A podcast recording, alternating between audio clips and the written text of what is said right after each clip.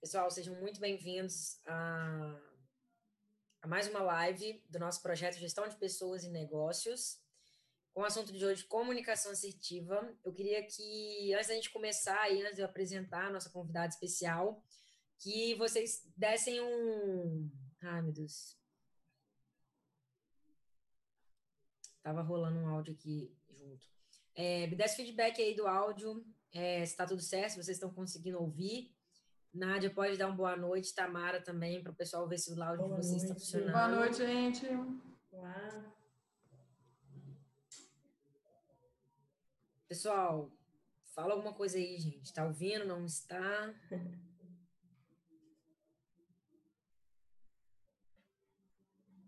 Matheus falou tudo certo no áudio. É...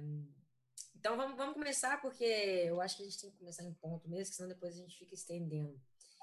É... Vão chegando aí, pessoal, fiquem à vontade. É mais uma live da DataC com a Nádia. E hoje a gente tem uma convidada especial aí, a Tamara Dias. Seja muito bem-vinda, Tamara, ao nosso, a esse projeto nosso. E eu, te pedi, eu queria te pedir para você apresentar aí para o pessoal. É conhecer quem é você, como que, com que você trabalha, o que, que você vai trazer aí para a gente hoje. Seja muito bem-vinda. Obrigada, Juliana. Obrigada, Nádia, pelo convite. Desde o primeiro encontro de vocês, né, eu tenho acompanhado as discussões e fiquei muito feliz com o convite que vocês me fizeram. E eu espero que hoje a gente possa ter boas discussões aqui sobre comunicação assertiva. É, eu vou me apresentar bem rapidinho. Meu nome é Tamara, é, eu sou psicóloga, é, Nádia e eu estudamos aqui na UFMG durante a graduação, então a gente já se conhece aí de longas datas. E eu fiz mestrado na área de psicologia organizacional e do trabalho e hoje eu faço doutorado na mesma área de gestão de pessoas, só que numa escola diferente, na escola da administração, né? E desde a, a formação, passando pela graduação, mestrado e doutorado, eu trabalho com recursos humanos. Já trabalhei em algumas empresas de diferentes portes e diferentes segmentos. Hoje eu trabalho numa empresa de tecnologia da informação e trabalho, sempre trabalhei com RH, então esse assunto de comunicação assertiva que a gente vai conversar hoje aqui é um assunto que a gente lida diariamente, eu espero poder contribuir de alguma forma. Muito legal, muito obrigada aí pela sua presença. Eu que agradeço. E vamos começar então com o assunto, Nádia? Quem quer começar aí? Qual das, qual das duas experts? Bora lá. É, bom, acho que a gente, né, a Tamara pode começar falando para a gente um pouquinho aí. É, só assim, repassando para vocês, a gente vai abordar um pouco hoje sobre as principais formas de comunicação, é, passando pelo conceito de comunicação não violenta, que a gente tem trabalhado bastante, e depois trazer algumas dicas para vocês, algumas ferramentas de comunicação interna, tá? Então, se tiverem alguma dúvida aí nesses tópicos, pode ir mandando aí que a Juliana vai passando para a gente. Então, Tamara, acho que vai começar. Queria falar, Juliana, alguma coisa? É, não, eu ia só comentar isso, que se tiver dúvida, qualquer, qualquer dúvida com relação a esse assunto, ou qualquer coisa que a gente falar aqui, manda no chat, que eu estou ligada aqui no chat, então não vou, não vou deixar passar nada, não. Show. Então, acho que pode começar falando um pouquinho para a gente é, desses principais tipos de comunicação que a gente tem, é o pessoal aí ficar alinhado com a gente. Vamos lá. Tá bem, vamos lá. Eu vou começar aqui conversando e eu reforço, né? Qualquer dúvida que vocês tiverem, enquanto eu for trazendo aí alguns conceitos, vão perguntando aí que a gente já vai responder. É, o primeiro conceito que eu acho que a gente é, precisa trazer para uma discussão sobre é, comunicação assertiva são os três é, principais tipos de comportamentos que a gente tem é, quando a gente pensa em comunicação. É, esses três tipos são é, um comportamento é, passivo, é, o comportamento assertivo e o comportamento agressivo. Se a gente pensar num espectro, é como se o comportamento passivo né, tivesse é, nesse ponto, o assertivo num equilíbrio aí e o agressivo na outra extremidade aí, em comparação ao comportamento é, passivo. É, para a gente pensar, né, o, o, comportamento passivo é quando de fato a gente não, é, a gente costuma receber somente né, as demandas, é, o que chega até a gente, os feedbacks que chegam. Em geral, é, as pessoas que se comportam de forma passiva somente recebem e não é, propõem um diálogo, uma discussão, uma conversa a respeito do que é, foi trazido até ela. Quando a gente pensa o espectro oposto, né, do comportamento agressivo, é uma pessoa que, em geral, reage muito fortemente ao que é trazido para ela, seja no momento de feedback, seja numa demanda para que essa pessoa possa fazer alguma coisa. Então, são pessoas aí que a gente pode considerar que têm um comportamento mais reativo é, ao que vem até elas. E é importante a gente pensar o comportamento assertivo como um comportamento de quem consegue transitar aí assim, e escutar de forma passiva, que seja algumas demandas que surgem, mas conseguem também reagir e questionar, dialogar, propor uma discussão é, do que vem até é, essa pessoa. Então, quando a gente pensa né, esses três comportamentos, eu acho que a gente já tem um pouco mais de segurança para falar de fato sobre comunicação assertiva, né? Uhum. Então, é, a gente tem vários, é, é, vários conceitos do que, que é uma comunicação assertiva, mas de uma forma geral a gente pode considerar que a comunicação assertiva é aquela que é clara, transparente, objetiva, direta. E aí, até fazendo um link com o último, é, com a última live, né, que Juliana e Nádia fizeram sobre feedback, é, então tem muita relação, né? Assim, você dá feedbacks, o ideal é que você dê um feedback claro, objetivo, transparente, direto, é, e, e, e sempre para além né, do que você fala, que é muito importante, o que você fala, é muito importante a forma como você fala, né? Uhum. É, o como importa muito, então é por isso que esse é um assunto tão importante para a gente discutir quando a gente pensa é, as organizações. E só um ponto importante que eu acho que a gente também precisa considerar é assim, pensar a comunicação, em geral, a gente pensa quem está falando, né? Então, é, é, importante que a gente se prepare né, para uma é, comunicação, independentemente do assunto, mas é importante que a gente pense também no outro, que está ouvindo né, o que a gente é, traz. É, e isso Nádia vai falar um pouquinho mais para frente sobre a comunicação não violenta, mas é a gente ter empatia né, é, com o outro, entender como ele vai receber aquilo que a gente está trazendo, e isso é, é fundamental para que a gente consiga se comunicar de forma assertiva e, e positiva. Eu posso te complementar aí, Tamara? É, eu acho é muito interessante o que a Tamara falou, assim, da importância da gente saber é, transitar entre essas três formas, né, de comunicação. É, a, a grande questão da comunicação assertiva, gente, é que a gente consiga alcançar aquilo que você espera com aquele processo de comunicação. É, e a gente ter consciência do poder que a comunicação tem, né? Então, quando você se comunica com alguém, é, a sua intenção é que aquela pessoa te compreenda, né, entenda o que você está dizendo, é, me reaja de alguma forma, né? Que ela dê algum tipo de, de retorno, enfim, que ela age de determinada maneira. Então, a grande questão aí de você encontrar a forma correta de se comunicar diante de cada demanda é, a importância é essa, qual o resultado que você quer atingir né, com aquilo que você está dizendo? Uhum. E aí, quando a Tamara fala da importância de saber transitar entre esses três tipos, porque nem sempre você vai ficar só naquela é, comunicação equilibrada. Em determinados momentos, de fato, você precisa ser um pouco mais agressivo. E aí a gente vai entender que ser agressivo é da forma correta, né? Não é uhum. dizer qualquer coisa, o que você pensa de qualquer forma é ser agressivo no sentido que, em alguns momentos, às vezes você precisa ser um pouco mais é, impositivo mesmo, em determinados momentos, precisa ser um pouco mais. É, confiante, né? Confiante, confiante diante do que você está trazendo. Isso. E em determinados momentos você também vai precisar ser mais passivo. É, em uma situação de conflito, por exemplo, talvez a melhor reação nesse momento seja não reagir. Então, a, a comunicação passiva é aquela pessoa que é, evita o conflito, prefere às vezes não se posicionar.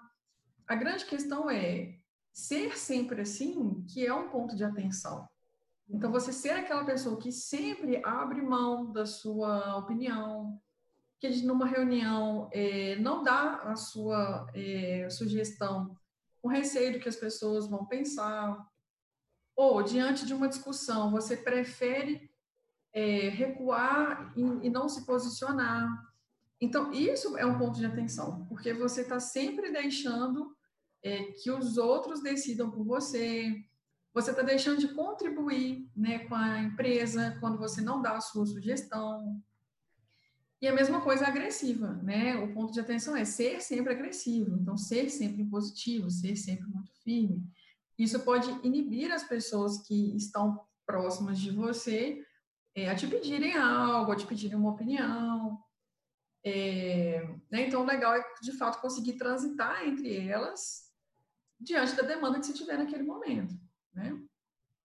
E lembrando que a gente só consegue isso praticando, né? Então, uhum. é, esse esforço de reconhecer, nossa, talvez eu tenha errado, deveria ter sido um pouco menos é, impositivo nesse momento, deveria ter aguardado um pouco mais, né? É, pouco mais de tempo, enfim, a gente só vai conseguir é, se desenvolver aí, desenvolver essa habilidade de se comunicar de forma assertiva, é, se a gente de fato praticar. Isso é um processo, né? É muito uhum. importante que a gente também não se é, não fique ansioso demais, porque é, a gente não vai aprender isso da noite para o dia e é preciso muita paciência para que a gente vá encontrando aí as melhores formas de se comunicar, entendendo os diferentes contextos, entendendo, né, conhecendo as diferentes, os diferentes perfis das pessoas.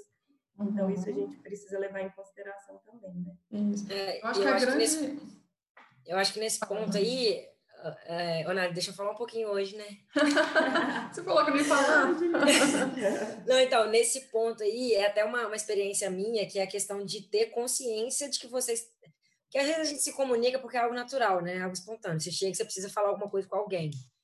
E, e, eu acho que ter a consciência de que naquele momento você está se comunicando, que você precisa se fazer entendido de uma maneira assertiva, porque isso vai ser bom para todo mundo. Pode você ter a consciência de que você está naquele processo ali, isso já traz um, uma evolução muito grande, né? E eu tô eu aqui com meu gesticulamento aqui, né? é, e isso, a grande questão da comunicação, gente, eu acho que o, é, o start para a gente conseguir mudar, né, assim, aqueles pontos que a gente entende que são necessários, é quando a gente entende o benefício da comunicação assertiva. Né? É, quando eu faço esse trabalho na, nas empresas que eu dou consultoria, é muito legal assim, o relato das pessoas depois, que elas falam assim, Nádia, é impressionante, assim, minha filha não me ouvia, ela não me obedecia, ela não fazia o que eu pedia. E agora ela me escuta. Falo, então, isso, então preste atenção no que, que mudou, na forma como você passou a abordar ela, no tom de voz que você passou a usar. É, então, a grande questão é o resultado que você deseja, você está alcançando da forma que você está fazendo? A gente escuta muito aquela frase assim, né? Nossa, mas eu já falei dez vezes com o meu colaborador a mesma coisa e ele não faz. Nossa, eu já pedi Todo dia eu peço para o meu filho, para o meu marido fazer a mesma coisa, ele não faz. E eu costumo fazer a pergunta seguinte, então, tenta pedir diferente. Né? Será que a forma como você está pedindo está fazendo sentido para ele? Né? E aí a gente daqui a pouquinho vai entrar no, no conceito de comunicação não violenta. Para a comunicação ter resultado, para a pessoa de fato entender aquilo que você está dizendo para ela, tem que fazer sentido para ela. Então, se você está pedindo alguma coisa para o seu colaborador e a forma como você está trazendo aquilo para ele não está fazendo sentido para ele. Então, qual o nível de engajamento que ele vai ter em algo que não faz sentido para ele? Pequeno, provavelmente.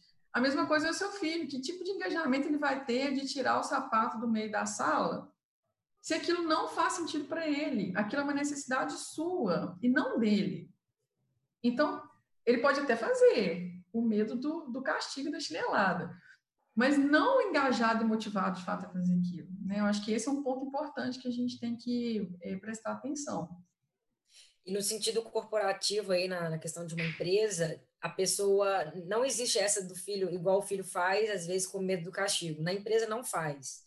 Se o, se o colaborador não tiver entendido o sentido, o que está por trás daquilo ali, o que, que ele vai ter de benefício com aquilo, o que, que a empresa vai alcançar com aquilo, ele não faz, assim, não é igual, não é igual uma criança que tem medo do castigo e tal. Uhum. Ele acaba não uhum. fazendo e não tem nem. E, não, e aí fica naquele impasse ali, assim, você não, não consegue evoluir. E às vezes são bons uhum. profissionais que simplesmente não estão fazendo o que deveria ser feito, porque não, não, não, não foi passado para eles da maneira correta, né? Isso está no cerne do que a gente vai falar já já, né, Juliana, sobre a comunicação interna. Ela ela está pautada exatamente aí, né? É, as pessoas precisam saber é, o porquê para que elas possam de fato fazer e se engajarem, se motivarem para fazer aquilo, né? Então isso está no cerne de fato do que a gente pode entender aí como uma comunicação interna dentro das empresas. Isso aí. Bom, a gente vai falar um pouquinho sobre o conceito de comunicação não violenta. É, eu trouxe o livro aqui para vocês verem, do Marshall, tá? Esse livro aqui vale a pena, viu, gente, a leitura. Então, o Marshall, ele é o, digamos assim, o percussor aí desse, né, desse conceito. É, e é interessante que o livro dele, ele conta quase que milagres da comunicação, de fato, assim, situações muito intensas, inclusive, situações de guerra, e a diferença que a comunicação fez no resultado final.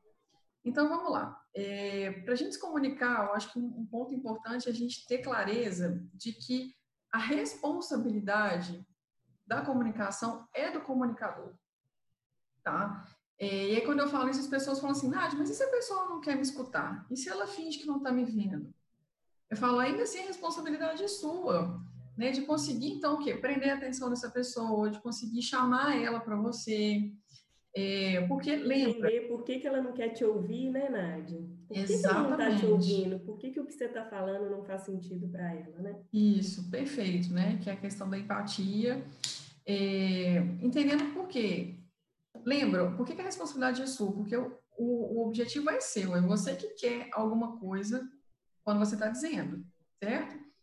Então, o primeiro princípio, gente, da comunicação não violenta é, é a empatia, né? Então, é você, de fato, conseguir enxergar a pessoa com quem você está falando de uma outra forma, tá? E eu falo que ser empático eu escutei essa frase e achei muito legal. A gente costuma falar assim, ah, ser empático é você fazer com o outro aquilo que você gostaria que fizessem com você. Eu escutei uma frase legal que falou assim, não, ser empático é fazer com o outro aquilo que ele gostaria que você fizesse com ele. É, e tá aí a grande questão.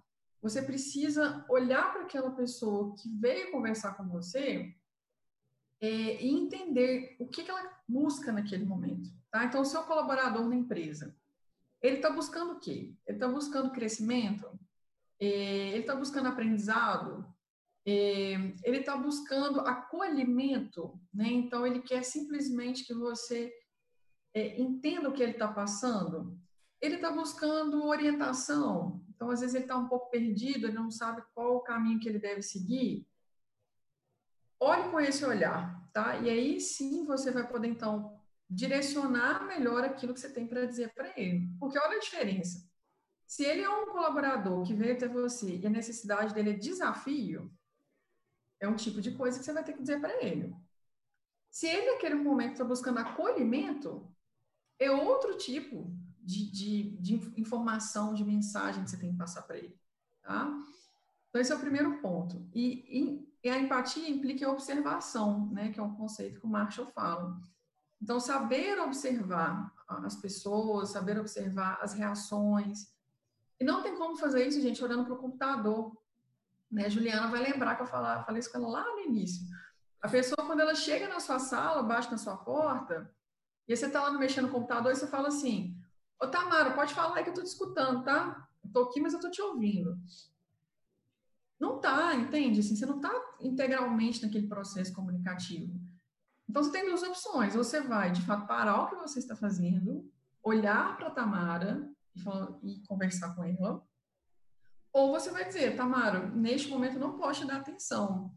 Você pode voltar depois? Né? É, do que conversar com ela mexendo no computador. E até uma provocação. Quero. Até uma provocação nesse sentido. Hoje eu estava conversando com uma colega de, de trabalho e ela estava falando justamente assim, né? Pensando que grande parte né, das pessoas, claro que podem, estão em casa na quarentena, é, a gente está de frente para o computador o tempo inteiro, o dia inteiro. Então, como é muito mais fácil que a gente seja multitasks, né, multitarefas, durante esse período que a gente está de frente para o computador o dia inteiro. Então, só uma provocação, né, para as pessoas, assim, como que a gente é, pode é, tentar se dedicar né, a uma conversa com uma pessoa sem ficar mudando de aba, sem ficar fazendo outras coisas, porque é natural que a gente tente fazer isso, né? Porque está muito uhum. fácil, muito acessível aqui para nós, mas é importante que, pensando o distanciamento social, é, que a gente consiga garantir isso, já que a gente já está é, distante fisicamente, né? Nesses últimos meses, enfim, e daqui uns meses para frente. Ótimo, ótima é, colocação. Chegou uma, uma um, na verdade é pedido para a gente comentar sobre um assunto. É a Denise Costa é, falou o seguinte: fale um pouco sobre a motivação e engajamento no caso do serviço público, onde, por exemplo, cada um tem a sua carreira conquistada individualmente no plano de carreiras. A missão da instituição deveria ser motivada para que os servidores seguissem a premissa e aí, o que, que é, qual que é o papel da comunicação nessa questão do engajamento e da motivação dos colaboradores? Eu acho que no serviço público é bem diferente, né? Mas é, acho que as, é, o conceito aí de como usar, eu acho que serve para os dois tipos de serviço. Sim. Posso só concluir o, a comunicação não violenta e a gente volta para a pergunta da Denise, pode ser? Beleza, beleza. Bom, a linha aqui. É, então, gente, esse é um ponto, tá? Da comunicação não violenta. Tamara, quando ela aborda essa questão né, do, do computador, do home office, celular, né, gente? É, pensem as suas, a sua comunicação com as pessoas próximas de você, no trabalho e em casa. Quantas vezes a gente faz isso? Você está respondendo um WhatsApp, a pessoa chega para te falar uma coisa, você fala, não falando, pode falar, estou te ouvindo, estou só respondendo essa mensagem. Uhum. Não tá, né, assim, é, você não tá integral naquilo ali. Então, primeiro ponto, tá? Segundo ponto, gente, é a escolha certa das palavras, a escolha certa do tom de voz, dos gestos. E a Juliana vai dar um testemunho dela aí depois. é, mas isso faz toda a diferença, né? Assim, você pode o, o princípio da boa comunicação é que de fato você seja transparente e objetivo. Mas ser transparente não quer dizer ser ofensivo, né? Então, você pode dizer a mesma coisa com palavras diferentes. Vou te dar um, vou dar um exemplo, né? É, me incomoda o fato da Tamara, por exemplo, chegar atrasada nas reuniões. Eu posso virar para a Tamara e falar assim, Tamara, você sempre chega atrasada nas reuniões. Né? Isso é um absurdo, né? Assim, você está é, ferindo um princípio da empresa evitar esse tipo de palavra que generaliza, do sempre, o nunca, é, é uma, uma questão importante. Lembra lá da estratégia do feedback que a gente viu na última live. É diferente eu virar para a Tamara e falar assim, Tamara, nas últimas três reuniões, você chegou um pouco atrasada. Você chegou dez minutos atrasada. Melhor ainda, você está sendo mais específico, né? Então, eu queria te sugerir né, que você se organize melhor em relação aos horários, né? Tente sair um pouco mais cedo. O que está acontecendo? Por que, que você está chegando atrasada nas reuniões? Olha a empatia. Por quê? Às vezes a Tamara vai me dizer assim, oh, Nádia, eu estou com um problema na van da escola do meu filho, que passa lá em cima da hora. Então, eu não, eu não tenho com quem deixar ele. Então, eu preciso, de fato, esperar, por isso que eu estou chegando atrasado. Então, será que, então, às vezes, eu não posso mudar a reunião para 8 e 10? Para a Tamara, então, não chegar mais atrasada na reunião? Mas para isso eu preciso entender a necessidade dela. Agora, se eu falar assim, realmente estou com dificuldade de acordar, eu acordo e coloco soneca. Tamara, posso sugerir então, assim, é, né, qual que é o problema que você está tendo para dormir? Entende? Você está tentando é, buscar uma solução junto com aquela pessoa, para aquela demanda que ela te traz. Por trás daquilo, lembra, por trás de todo comportamento existe uma necessidade desconhecida muitas vezes por você que está levando a demanda e inclusive muitas vezes pela própria pessoa. E o seu papel aí dentro da organização, principalmente se você for um líder é, ou um colega de trabalho, é de ajudar então essa pessoa a entender a necessidade dela por trás daquilo. É, então escolha, gente, as palavras, tá? E quando você, isso é comprovado, tá? Quando você ofende uma pessoa, é, ela bloqueia.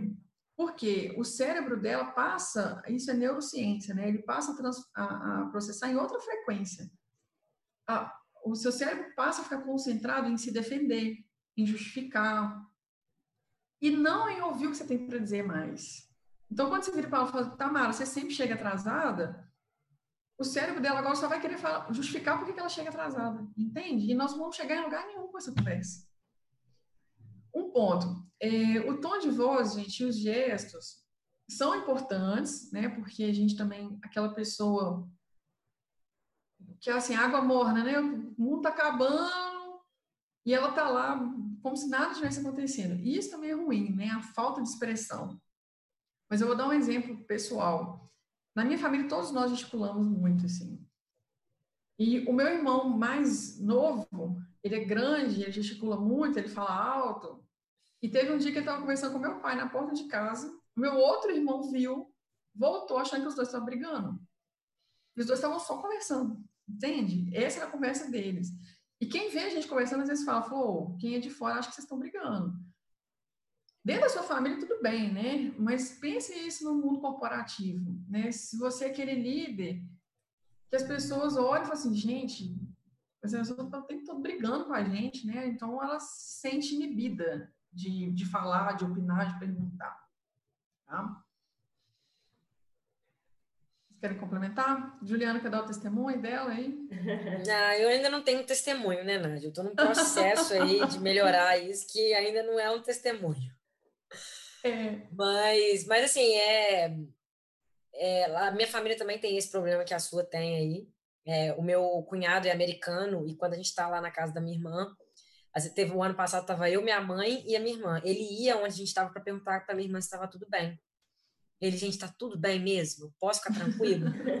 e realmente a gente fala muito alto e é um atropela o outro, né? Muito assim de interromper o tempo todo. E, é, e aí é isso. Mas, assim, realmente, na empresa a gente tem que ter um cuidado maior e não, não pode... É, não pode entrar nisso. Então, sobre a comunicação violenta, você concluiu aí, são esses pontos. Sim. Deixa eu só fazer um, né, um parêntese aqui. É, né, quando eu falei com a Juliana para fazer o testemunho, porque, gente, isso não é fácil, né? Assim, a, a, é o que a gente sempre diz aqui, a teoria, ela vai ajudar a gente a, a ver qual caminho que a gente precisa seguir. É, mas a prática é muito desafiadora, né? Assim, então, é, falar baixo é um desafio. Não é falar baixo, é falar no tom de voz adequado, né? Para aquela situação que você está.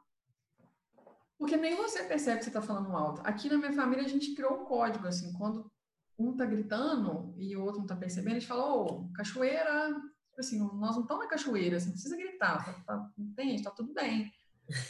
E as pessoas uhum. já entendem. Então, por exemplo, tem algumas empresas que eu dou consultoria quando tem um colaborador assim, né, eu dou esse feedback para ele, e isso é a importância do feedback, olha, às vezes ninguém nunca te disse que você precisa falar mais baixo.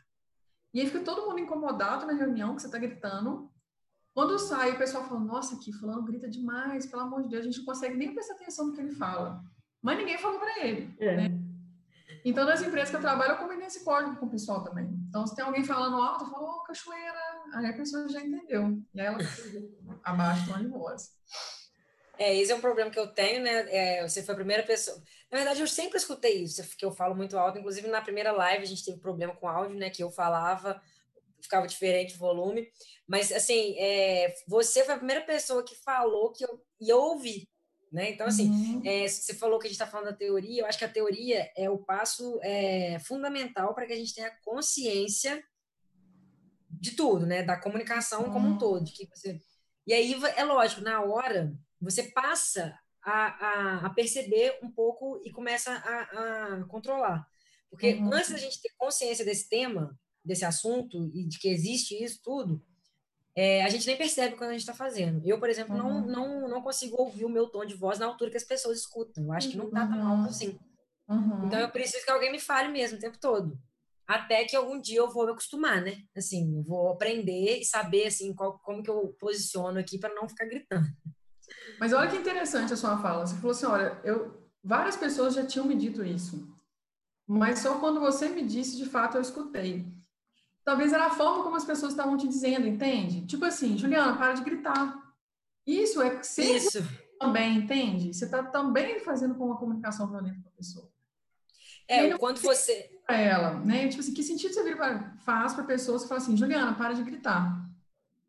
Tá, mas e aí? Por, por quê? Né? Por que, que isso é importante? O que, que eu gritar causa nas pessoas? O que, que isso gera no outro? Então tem que fazer sentido. Então talvez uhum. a partir do momento que você então começou a entender o sentido de mudar esse comportamento, aí sim isso passou então a ser uma, uma necessidade para você. É, e o ponto quando você apresentou isso para mim, assim, você falou, olha, você tem um tom de voz mais alto, eu falei, não, eu sei. Até aí não tinha nada de novidade, né? Aí você virou e falou, se, é, no seu papel, você precisa aprender a controlar isso. Eu falei, Nádia, mas isso é muito difícil. Inclusive, eu lembro, Nádia, que naquela época, já tem tempo isso, foi bem no início, é, naquela época eu fiquei umas duas, três semanas falando bem, bem tranquila, né? Aí depois voltou, depois voltou a agitação. Legal. Aqui, o que, que, vocês acham da gente comentar agora o questionamento da Denise? Vocês querem que eu leia de novo para vocês é, trazerem uma solução para ela? Poxa, eu acho que a Tamara vai falar sobre comunicação interna e eu penso que vai responder vai, vai. já a pergunta dela e a gente comenta a, nesse, a pergunta assim com mais detalhes. Pode ser? Beleza, beleza. Então vai, então começa sobre comunicação interna aí, o, o Tamara. Então vamos lá. É, então, só seguindo uma linha de raciocínio, né? Falamos aí de comunicação assertiva, comunicação não violenta, muito no nível do indivíduo mesmo, assim, pensando como que a gente pode se comportar, né? Se posicionar para que a gente possa ser é, mais facilmente, mais bem compreendidos. Então, saindo aí do nível mais individual, indo para um nível mais macro mesmo, organizacional é, e começar a discutir um pouco sobre essas questões de comunicação interna, né? Por que, que a comunicação interna ela é tão relevante, né, para as empresas? E aí a primeira colocação que eu acho importante que a gente faça aqui é, é a comunicação, as estratégias de comunicação interna elas vão variar de acordo com o porte da empresa, o segmento da empresa, a estratégia da empresa, o público, né, que trabalha nessa empresa é, mas, independentemente disso, todas elas precisam é, se organizar de alguma forma para que a comunicação de, é, interna, de fato, faça parte do dia a dia delas, né? É, então, é muito importante que a gente pense a comunicação interna dentro das organizações como algo estratégico. É, e por que estratégico? Né? Não é à toa que uma empresa é, deseja se comunicar bem com os seus empregados é, se comunicando bem com os empregados, mostrando para eles quais que são as estratégias da empresa, as metas daquela empresa, os objetivos, onde que aquela empresa quer chegar, é, fazendo isso, as pessoas conseguem ter mais consciência né, de como que elas podem contribuir direta ou indiretamente para que aquelas é, que aqueles objetivos organizacionais também possam é, ser aí alcançados com o apoio delas. É, então, é muito importante que a gente entenda que é, é, a comunicação interna ela precisa ser pensada de forma estratégica. É, e sem dúvida, né, uma boa comunicação interna, ela gera mais engajamento das pessoas, ela é, gera mais credibilidade. É, nesse ponto de credibilidade, também trazendo alguns exemplos, né, por onde eu já eu, já passei, assim, é, eu não sei, né, as pessoas que estão ouvindo a live, até mesmo Nádia e Juliana, é, mas é, é, muito comum a gente é, já saber, né? Costuma ser comum a gente já saber de determinada informação sem antes essa informação ter sido compartilhada corporativamente, né? Então, o quanto que isso é, baixa a credibilidade daquela empresa? Poxa, mas isso aqui a gente já sabia um mês atrás, hoje que a empresa está compartilhando formalmente. É. Então, é estratégico para a empresa, né? Não perder o timing da comunicação é fundamental. É, e aí também trazendo algumas reflexões, é como que a gente vivencia isso, né? É, no dia a dia, é, dentro das empresas. Uhum. É ótimo. Esse, é, esse ponto que a Tamara trouxe, gente, é, é uma reflexão muito interessante que a gente tem que fazer, porque a comunicação, quando ela não acontece no momento certo e da forma certa, gera o que a gente chama de ruídos né, de comunicação. O que, que são os ruídos de comunicação? Ah, hoje teve uma reunião da diretoria. Né? A diretoria estava toda reunida com os gerentes, com o RH. Aí já gera aquele, é, aquela curiosidade né, em todo mundo. Aí sai, aí sai todo mundo da sala, todo mundo com cara de preocupado. Aí passou alguém no corredor naquele momento, escutou alguma coisa, só um pedacinho da conversa, e sai. E chega lá embaixo no refeitório e fala: Nossa, a diretoria estava toda reunida hoje. Parece que vai mandar uma galera embora. Aí aquele ali vai, chega na sala dele e fala: Ô, você ficou sabendo que vai mandar um monte de gente embora? Aí o outro chega lá e fala assim: Ô, oh, diz que tem uma lista aí, tá? Para mandar um monte de gente embora. É culpa desse pessoal, das pessoas que estão passando a mensagem para frente? Não necessariamente. É claro que você não deve passar para frente uma informação que você não tem certeza. Né? Esse é um princípio também da boa comunicação. Mas se a diretoria está tomando uma decisão estratégica para a empresa, isso tem que ser comunicado para todo mundo. Né? Então, como que a gente vai comunicar isso? Vai ser através de reuniões? Né? Vai ser com um comunicado interno? A sua empresa tem um moral de comunicação? Ah, Nádia, mas moral é isso. Dependendo da, da, sua empresa, o lugar que as pessoas se reúnem é no refeitório. Então, talvez o moral seja uma boa estratégia, né, para fazer informes, às vezes, mais do dia a dia. É, a sua empresa é, já é uma empresa que lida com a tecnologia, então todo mundo acessa e-mail o dia inteiro. Então, talvez você não precise do moral, talvez você precise, então, de um canal de comunicação por e-mail. É, mas o fato é, você precisa encontrar o canal correto na sua organização.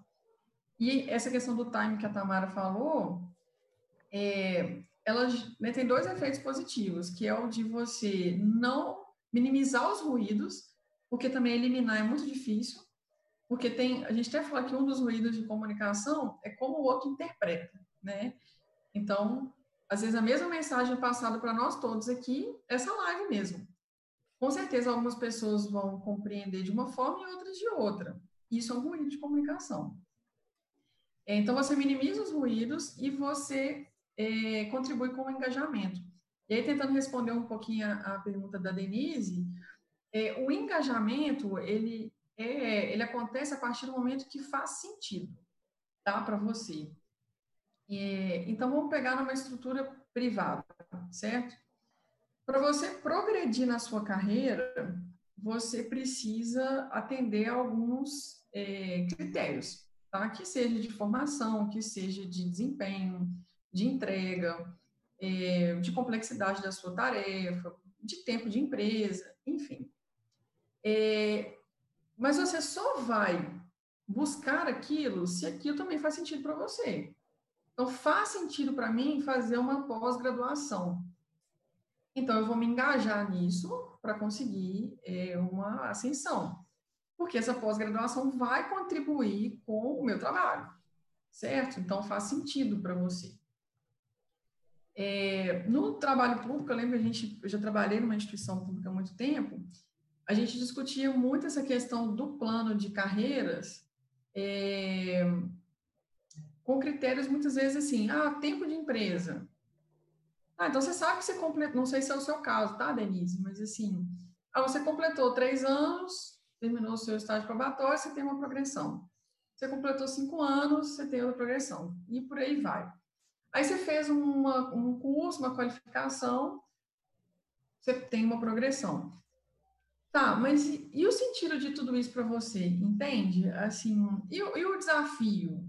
relacionada à estratégia da empresa. Então, o órgão que você trabalha, deixa claro para vocês qual é a nossa meta desse ano. Né? Então, a gente, esse ano, quer trabalhar o nosso atendimento, a gente quer melhorar o nosso atendimento ao público. Tá, por quê? Qual que é o sentido disso? Como que a gente vai fazer isso? Quais estratégias que a gente vai adotar? Para você entender qual que é o seu papel nesse processo. Você precisa se enxergar nessa estratégia da empresa. E aí, se a empresa não tem estratégia, se ela não sabe o que ela quer, como ela quer, em que tempo que ela quer, você está fazendo o que ali? Você está ali também cumprindo tarefas todos os dias, assim. Como é que você vai enxergar, então, o que, que você precisa crescer para ajudar a empresa a alcançar aquele objetivo? Se às vezes nem a empresa sabe, né? E se ela sabe, às vezes ela também não te conta e não te fala o que, que a sua importância nesse contexto que é maior. Né? Não sei se ajudou aí, Denise. Ô, Nádia, assim, nesse ponto, até queria colocar uma coisa que é o seguinte, até tem uma, um comentário aqui da Viviane, que está relacionado com isso também. É, eu acho que assim, por mais que a gente está falando no nível corporativo, né, de uma organização que são várias pessoas, sempre a gente tem que levar em consideração o indivíduo, né, que é, mesmo uma organização é feita de vários indivíduos. Então, assim, por mais um serviço público, acho que a dor da Denise maior seria talvez não não encontrar esse sentido. O fato de não ter esse propósito, que o serviço público a gente sabe que ele é, ele é muito muito vazio, assim, de, no sentido de, de que se você cumprir ou não cumprir, é, o que tem que ser feito, as coisas, é, o, a, a, recompensa, né, vem de qualquer maneira, assim, que é aquela coisa que não é muito desafiadora, né, a gente, a gente sabe disso, que principalmente no Brasil não tem muito desafio e tal, então talvez fique um pouco complicado encontrar nisso o sentido e o propósito. Mas aí, o comentário da, o que eu queria falar, que o comentário da Viviane falou assim, ó, muito boas explanações, ruídos, fofocas, curiosidades são erros graves que trazem graves consequências. Depois ela fala: você poderia falar sobre empatia, valorização de sentimentos e emoções no mundo corporativo? Aí entra nesse universo do indivíduo que eu estou falando, que por mais que seja um, uma empresa é, que tem os propósitos dela, cada pessoa individualmente ali está em busca do propósito de si mesmo, do significado para a vida dela. E para cada pessoa vai ser um diferente. Então, não sei se a Denise ela é, é chefe de algum departamento público ou se ela é, é não é chefe, né, e é liderada, assim, não sei. Eu não sei nem se o nosso público aqui hoje é mais líderes ou mais subordinados, né? Mas assim, é, mesmo se você for um subordinado, para você também faz sentido isso. Você encontrar o propósito e o sentido daquilo que você está fazendo, do seu trabalho. E talvez você, como chefe de departamento, tanto público como, como privado, passar isso para os indivíduos isso, e comunicar com os sentimentos e emoções daquele indivíduo específico. Aí entra até um pouco no coach, né, de você conseguir observar as pessoas e saber o que, que para elas faz sentido. Por exemplo, tem funcionários que são pessoas mais, que são mais estáveis, que gostam de uma estabilidade, gostam de, de fazer sempre o mesmo trabalho. Tem outros que já gostam de ser desafiados. Então, você tem que encontrar isso e casar isso com, com, com, os, com os interesses da organização. Uhum. E eu esqueci que eu ia falar, gente. Eu ia falar um outro negócio que estava aqui na linha disso, mas esqueci. Mas, é, pode, pode falar, tá, Marca? Às vezes eu lembro aqui. Juliana. Pode, é, claro. Se você lembrar, pode me interromper. Pegando um gancho nisso que, é, que a Viviane, Viviane né, trouxe é, sobre é, sentimentos, né? É, isso também é algo é, muito discutido, assim, quando a gente fala sobre comunicação assertiva, e é algo que a gente tem é, estimulado muito para que as pessoas de fato façam, né?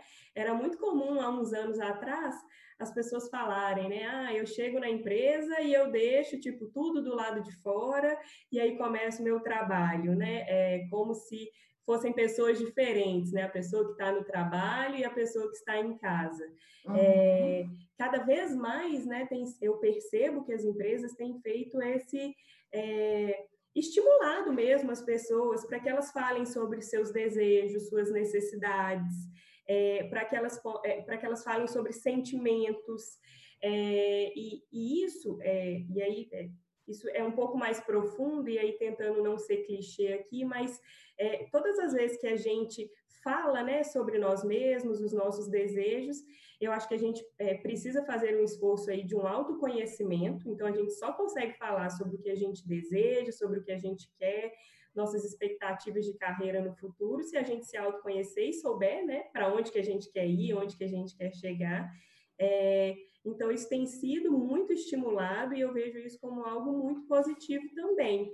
É, porque somente dessa forma, né, as nossas lideranças poderão nos apoiar é, a encontrar mesmo, é, a seguir a nossa carreira, a entender, né? A gente vai seguir por aqui, vai seguir por ali.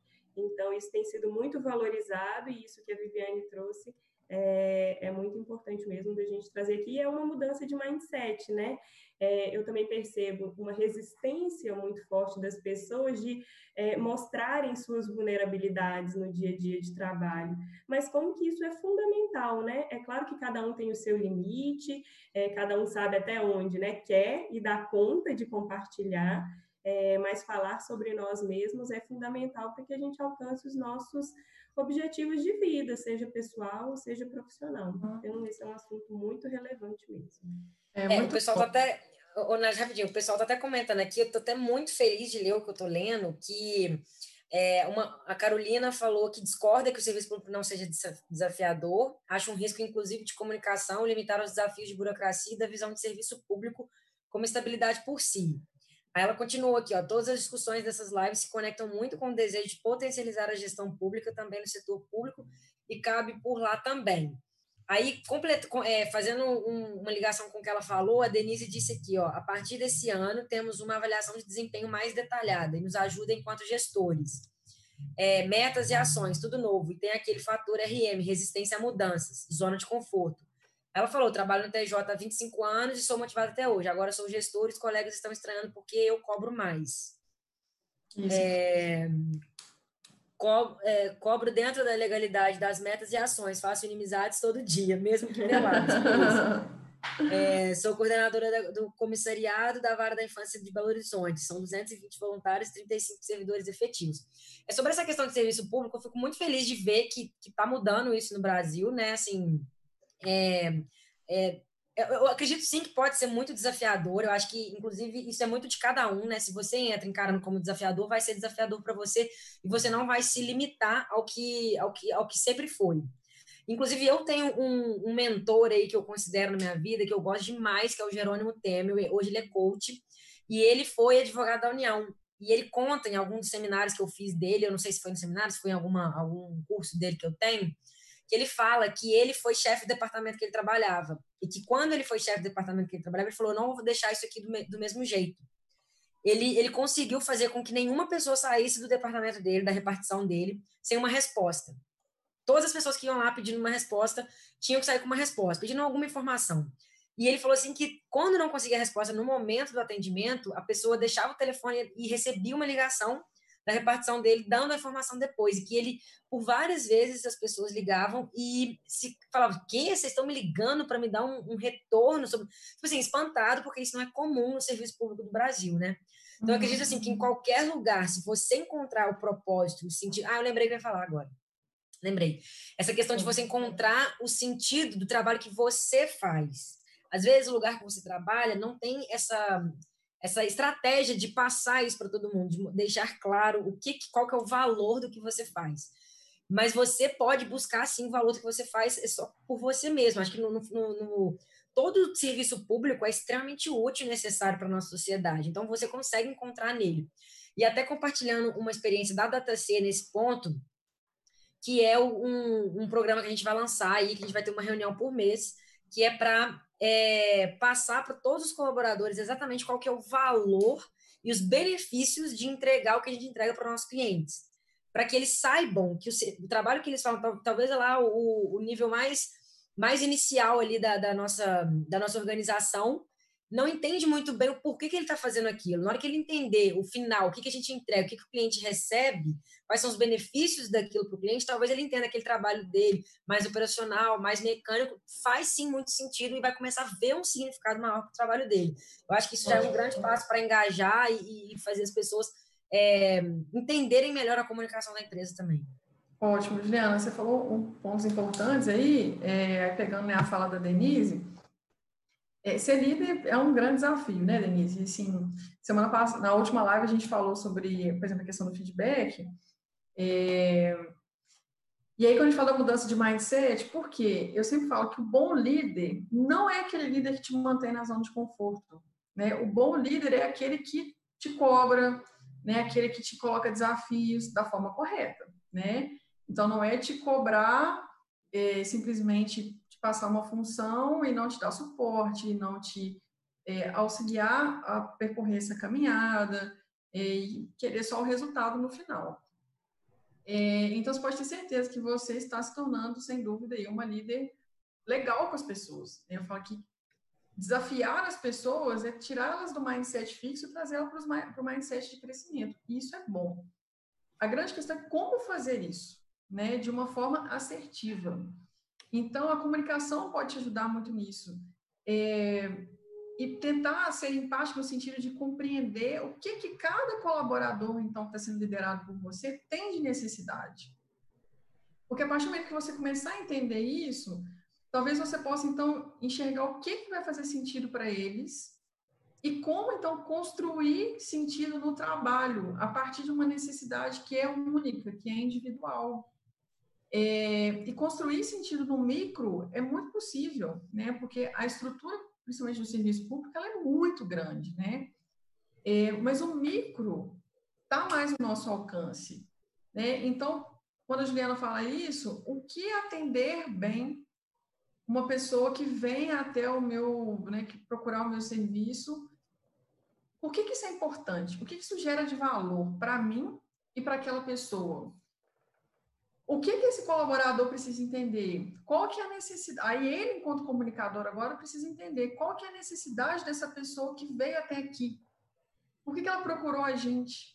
Né? O que, que ela quer quando ela vem aqui? E o que, que eu posso entregar para ela, então, que vai ser bom para nós dois? É, quando eu falo a questão de sentido, gente, um exemplo muito simples, de pessoal de casa.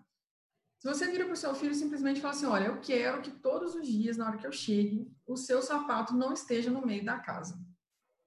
Beleza, você deu uma ordem, ele pode te obedecer, tá? Você pode dizer para a sua equipe: Olha, eu quero que a partir desse mês a gente bata todas as metas, a gente atenda tantos clientes. Diferente você dizer para o seu filho assim: Olha, é, eu gostaria que quando eu chegasse em casa, o seu tênis estivesse guardado. Por quê? Quando a gente está numa casa mais organizada, isso gera mais harmonia na nossa casa, né? A casa fica mais limpa. Eu chego cansada do trabalho, eu quero ter mais tempo com vocês, em vez de ficar gastando tempo organizando a casa. Então, se vocês já me ajudarem nisso, eu vou poder ficar mais com vocês. Opa, passou a fazer sentido para a criança. Beleza, se eu, minha mãe precisar ficar guardando tênis, ela vai poder brincar comigo. Então, para o servidor, para o colaborador, para o líder, é a mesma coisa. Por que, que ele tem que bater a meta? Qual é a importância disso? E não financeira, né? Assim, em termos de realização, de suprir, qual a necessidade que vai suprir dele quando ele faz isso? E qual a necessidade do outro que ele está suprindo quando ele faz isso bem feito? Né? E isso é um desafio enorme, né? Mas, assim, trabalhar esse micro é o que importa e é o que dá mais resultado. Isso ajudou aí. Não, eu acho que eu acho que ajudou sim. É... Eu acho que focar nessa questão do, do indivíduo mesmo, de entender e assim, é, todo mundo, gente, todo mundo vai trabalhar mais feliz se, se, se souber o porquê está trabalhando, o significado daquele trabalho que ela faz.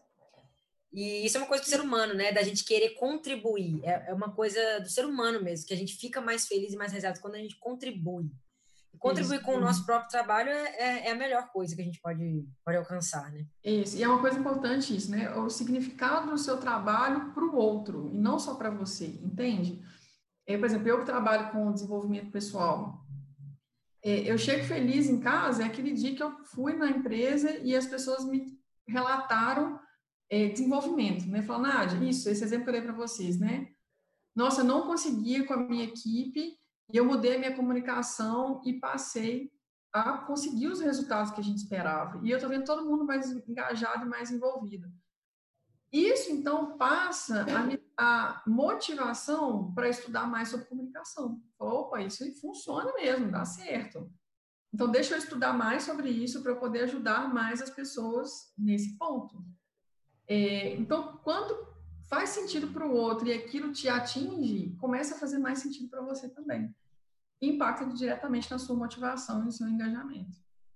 E isso tudo que a gente está fazendo, a gente dá trabalho, tá? Então, ser líder, né? A Juliana, a gente sempre fala muito isso, assim. O papel do líder, muitas vezes, e na maioria delas, é de entender isso, assim, o que, que faz sentido para cada um. O que, que eu posso contribuir para desenvolver cada um né? Qual o caminho que eu posso ajudar cada um a seguir? É, isso tudo. E quando eu falo que dá trabalho, aí isso tem que passar a fazer sentido para você, porque você não vai enxergar isso como pesado. Você vai enxergar isso como prazeroso, e isso vai te motivar, e você vai querer fazer isso cada vez mais. Certo? Para todas as funções, né, gente? Você passou lá no caixa do supermercado. Se a pessoa do caixa do supermercado entender qual é a importância dela na sua vida, né? Que ela, que ela é necessária na sua vida, entende? Você vai ao supermercado, você precisa comprar as coisas para você comer, para você viver. Então, você precisa dela ali. E que se você teve um dia péssimo, normalmente a gente vai no supermercado no final do dia, você já está cansado, né? Você já está doido para chegar em casa. Se ela te atende bem e aquilo gera em você uma reação positiva, aquilo passa a fazer mais sentido para ela. Entende? Isso aí, aí é uma coisa puxando a outra, né? Que gera mais resultado, porque vai se fideliza com o supermercado. Opa, o atendimento daquele supermercado é muito bom, as pessoas são muito receptivas. Eu vou, vou só lá. E aí passa a gerar resultado. E o resultado pode voltar para ela, inclusive financeiramente nesse ponto, né? nesse sentido.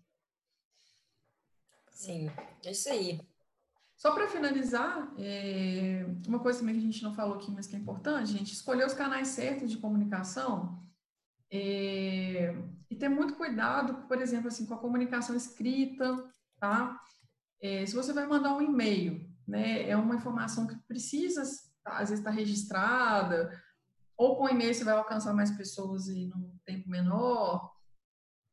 Escolha as palavras que você vai usar, leia o e-mail mais de uma vez antes de enviar. Peça alguém para ler. Você pode falar, Juliana, leia esse e-mail aqui, vê o que, você entendeu para mim. Né? Aí você pede a Tamara, fala, Tamara, lê esse e-mail, vê o que, você entendeu. Ah, duas pessoas entenderam a mesma coisa. Beleza, então a mensagem está legal. É, WhatsApp, né? Assim, cuidado, não escreve as coisas pelo, pela metade. É, eu falo que o emoji, né? Ele tá aí para ajudar a gente, assim. Eu sempre dou o exemplo das relações pessoais, por exemplo, se você pergunta alguma coisa para o seu marido, para o seu namorado, e ele te manda um ok, você tem um tipo de reação. Se ele te manda um ok com o coração, a sua reação é outra, entende? Um simples coração, é verdade. Então. É isso mesmo. É isso, entende? Assim, é, pensa no impacto daquilo para o outro. Então, mandar uma mensagem. Você que é líder, se você quer passar uma mensagem com suavidade, bota um emoji no final, entende? Coloca uma carinha rindo, põe uma carinha, um beijinho, sei lá, depende do grau de intimidade, de liberdade que você tem com a sua equipe.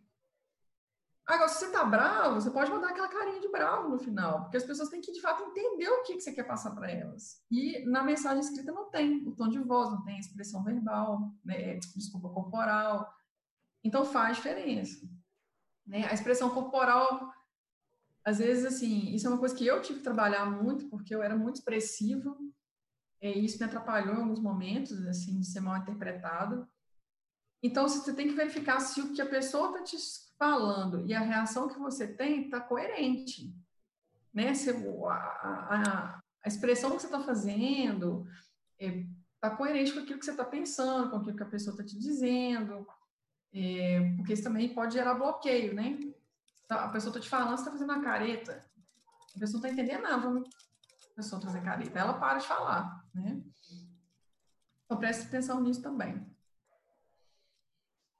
Pessoal, acho que é isso. É, pessoal que está ao vivo aí com a gente, se tiver mais alguma pergunta, Tamara, quiser fazer alguma consideração final aí. Já temos quase uma hora mesmo de live. Acho que é, é... conteúdo, quando estende muito, também começa a ficar chato. Né? Eu só ia complementar esse, essa fala final aí da Nádia. É, é, de fato, né, é, a questão do, da comunicação ser top-down é, costuma ser um problema, né, porque a decisão é tomada lá em cima e cascatear isso e as pessoas não, não entenderem exatamente a decisão, não participarem da decisão, isso costuma, de fato, ser um risco, né, é, só reforçando isso que a Nádia até usou o exemplo de casa, né, de uma mãe com um filho, então a decisão a mãe tomou do tênis na sala, e pronto, né? Guarde o tênis. Então é importante, de fato, a gente é, envolver as pessoas, né? Sempre que possível nas tomadas de decisões, porque isso é, fomenta, né? O engajamento, fomenta aí a motivação das pessoas. É, e era só para complementar isso mesmo. Bom, gente, então, é só para encerrar, assim, é poderosa, tá? Então, se vocês começarem a praticar isso, vocês vão ver o resultado real, assim, e aí é viciante, né? Aí você vai querer praticar cada vez mais. E lembra só para a gente pegar aqui né, uma dica final, lá no que a Tamara falou no início, que o legal é você oscilar, então, aqui entre aqueles três, tá? Passivo, agressivo e assertivo. É, e para isso é importante o autoconhecimento, né, quando a gente falou de sentimento, a gente focou muito no outro, né? E esquecemos de falar da gente. É, lembra, você também está sentindo alguma coisa naquele momento, tá? Então, você pode estar sentindo raiva, você pode estar sentindo alegria, tristeza. E isso pode influenciar, e muitas vezes vai influenciar a forma como você se comunica. Então, o autoconhecimento é extremamente importante. Entende, naquele momento, o que, que você está sentindo. Eu outro dia escutei um exemplo de uma pessoa, ela falou assim, olha, a minha mãe teve uma reação muito negativa comigo e tal, e se fosse há uns tempos atrás, eu iria rebater, né, assim, também com agressividade. E eu corri para o banheiro. Quando eu fui para o banheiro, eu fui para pensar o que, que eu ia falar. E aí eu passei a entender, eu falei assim, gente, o que, que eu estou sentindo nesse momento? Eu estou com raiva da minha mãe, eu estou triste pela relação, pela reação que ela teve, é, e então escolher a forma certa de agir. Então, eu, essa é uma dica que eu dou. Em determinados momentos, a melhor reação é corre para o banheiro, tá? Você entender o que, que você está sentindo e pensar de forma melhor aquilo que você vai é, dizer e como você vai dizer. É isso aí, ter consciência, né? Antes de consciência do que está acontecendo no momento, é, setar qual que é o que você quer a partir dali e aí aí sim agir, né? Não é nem reagir mais, já é agir, tomar uma decisão pensada mesmo, com uma sim. ação pensada. Isso aí. É, então é isso, pessoal. Espero que vocês tenham gostado da live. O pessoal que está aí, eu acho que vocês estão inscritos aí na, na, na página lá do, desse projeto. A gente vai continuar mandando para vocês algumas, algumas informações ao longo do mês. E a nossa próxima live ao vivo vai ser no dia 5 de agosto, com o tema ainda não definido. Mas a gente avisa vocês assim que tiver o tema. Inclusive, se vocês tiverem, quem for começar a colocar essas, essas observações e, e e práticas aí que a gente colocou. Quem for começar a praticar isso, quiser compartilhar com a gente também, pode entrar em contato através dos e-mails. Os nossos e-mails estão na descrição dessa live aqui. Quem quiser manter o contato com a gente, contar alguma experiência, pedir alguma ajuda, algum conselho e compartilhar mesmo para que a gente consiga continuar crescendo juntos aí. Então, fiquem ligados no e-mail de vocês, e-mail que vocês cadastraram é, para assistir essa live, que a gente vai continuar comunicando com vocês por lá. Qualquer outra dúvida também, nos e-mails e é isso, a gente está sempre disponível aí. Muito obrigada, Nádia. Obrigada, Tamara. E Tamara, volte sempre, viu? Obrigada, adorei, muito obrigada. Legal. Então é isso, pessoal. Boa noite para todo mundo. Estamos aí disponíveis. Gente, inclusive essa interação, às vezes, se por e-mail vocês acharem um pouco mais difícil, vamos facilitar a comunicação. Né? Tem um Instagram, todos nós temos, a DataC, a consultoria, né, Tamara. É, fiquem à vontade também, se quiserem mandar alguma coisa por lá, é, sugestões para a próxima live, estamos aí disponíveis. Então é isso, pessoal. Tchau, tchau. Boa noite e até a próxima. Tchau, galera. Boa noite.